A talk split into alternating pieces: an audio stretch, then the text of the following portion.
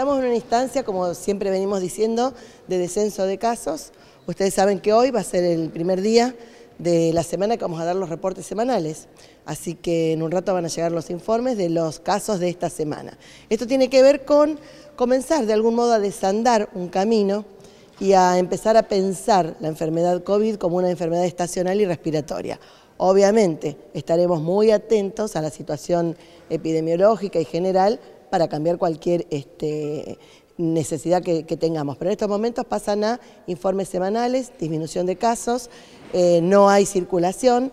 De la mano de esto, bueno, aclaro lo que veníamos hablando de los barbijos, no son obligatorios, no son obligatorios, pero en lugares cerrados nos recomendamos su uso. Evidentemente estamos atentos porque uno va viendo lo que ocurre en el mundo. De cualquier modo, lo que vemos en China es que tenían menos nivel de vacunación que nosotros. Así que las recomendaciones son seguir cuidándonos con el lavado de manos, el alcohol en gel eh, y por sobre todas las cosas, aquellos que no se colocaron su primer refuerzo, esa tercera dosis, que acudan a colocarla porque están las dosis.